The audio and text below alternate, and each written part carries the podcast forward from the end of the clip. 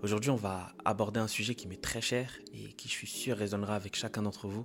C'est la résilience face à l'échec. Ce sujet m'importe pour deux raisons. De un, parce que j'ai eu pas mal d'échecs. Et de deux, parce qu'il a fallu du courage pour ne pas s'arrêter. Mais déjà, l'échec, c'est quoi? L'échec, c'est la condition ou l'état qui fait qu'un objectif prévu n'est pas atteint. L'échec est une partie inévitable de la vie. Vous allez échouer. On va tous échouer. On a tous déjà échoué. C'est pas une fin en soi. Bien au contraire, c'est un moyen d'apprendre. Dans certains cas, ça peut même être bénéfique. Ça peut nous apprendre une leçon que, avec le succès, on n'aurait pas retenue. Et pourtant, on le fuit. On fuit l'échec. On a une mauvaise perception de l'échec. On pense que échouer est mauvais, que l'échec nous définit. Sauf que dans la définition que j'ai donnée sur l'échec, tout ce qu'on vous dit, c'est que c'est l'état qui fait qu'un objectif n'est pas atteint. Donc, quand on y réfléchit, si on se donne la chance de continuer, et eh bien finalement, on se donne encore une chance de pouvoir l'atteindre. Et c'est là qu'entre en jeu la résilience. Pour expliquer la résilience, j'ai un peu remixé une citation de Churchill. La résilience, c'est d'aller d'échec en échec sans perdre son enthousiasme. C'est cette capacité à rebondir à chaque fois. Cette force intérieure qui nous pousse à continuer même quand on a essuyé les plus gros échecs. C'est pas quelque chose qu'on a ou qu'on n'a pas. C'est quelque chose qu'on peut tous développer. On peut tous être résilients. Et être résilient, c'est quelque chose d'ultra important pour vivre une vie meilleure parce que quand on se relève, on se donne le droit de réussir. Il y a beaucoup de gens qui vivent la vie comme sur un champ de mine.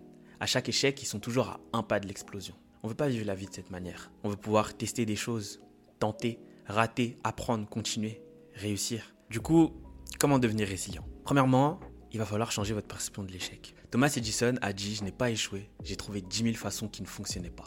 Plutôt que de le voir comme une fin en soi, faites en sorte que l'échec soit une opportunité d'apprendre et de grandir. Dites-vous juste que vous n'avez pas échoué, vous avez juste trouvé 10 000 façons qui ne fonctionnent pas.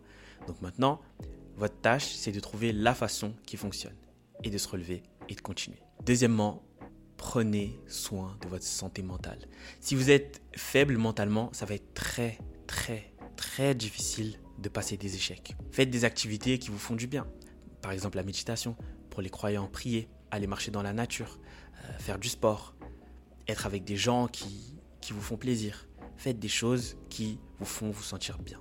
En parlant de personnes qui vous font plaisir, entourez-vous de personnes inspirantes et positives. Parce que si vous êtes entouré de personnes qui, qui ont du mal à voir le bon côté des choses, même quand tout est négatif, ça va être très compliqué pour vous de pouvoir voir le bon côté des choses quand tout est négatif. Entourez-vous des bonnes personnes, de ceux qui croient en vous, de ceux qui vous poussent vers le haut. Ces personnes-là risquent de déteindre sur vous. Exemple de résilience que moi j'aime bien prendre, c'est l'équipe de France. On n'a pas toujours été au sommet comme aujourd'hui.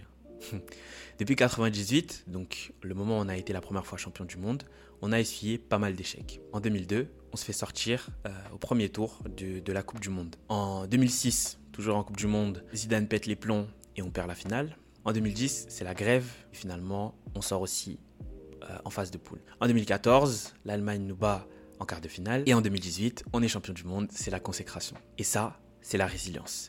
Parce que à chaque échec, il y a eu des améliorations. Il y a eu des changements d'entraîneur. Il y a eu une nouvelle génération euh, sur laquelle on a misé. Et on a fait ce qu'il fallait faire pour pouvoir, au final, devenir champion du monde. Comme disait Mandela, il n'y a pas d'échec. Soit on gagne, soit on apprend. Quand on, on, décide d'être résilient, on accepte qu'on puisse faire des erreurs, mais aussi on accepte qu'on puisse se relever. Et, je pense que c'était une belle manière de pouvoir terminer cette petite vidéo. On se retrouve la semaine prochaine. Prenez soin de vous et d'ici là, toujours plus haut.